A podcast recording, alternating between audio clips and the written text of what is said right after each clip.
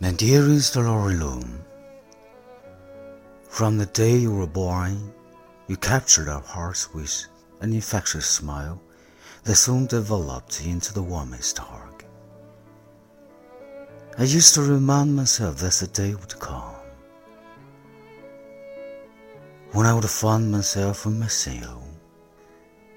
The little girl who would sit around the house or write plays for others to perform. The girl who was at times so hungry but unable to decide what she was hungry for. The girl who adores her baby sister. My dearest Lauren, I appreciate your integrity, your passion, and your love for Jesus. I expect great things from you, not great as defined by the world drawn on its own materialism, but great on a deeper level. It expects you to live truthfully, to face your imperfections head on, to be real and authentic in your relationships. It expects you to call home. I will close with some guidelines. Life is not fair.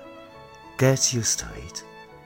Always treat people with respect and be nice to everyone. Maintain balance in your life. Always keep your personal integrity. It defines who you are.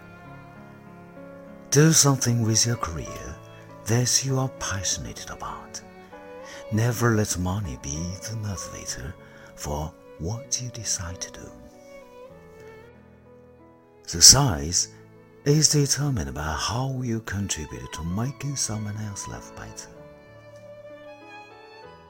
My dear Lauren, today is one of the best days of our lives. You have exceeded our highest hopes and dreams. Thank you for bringing so much joy into our lives. With all my love, your dad.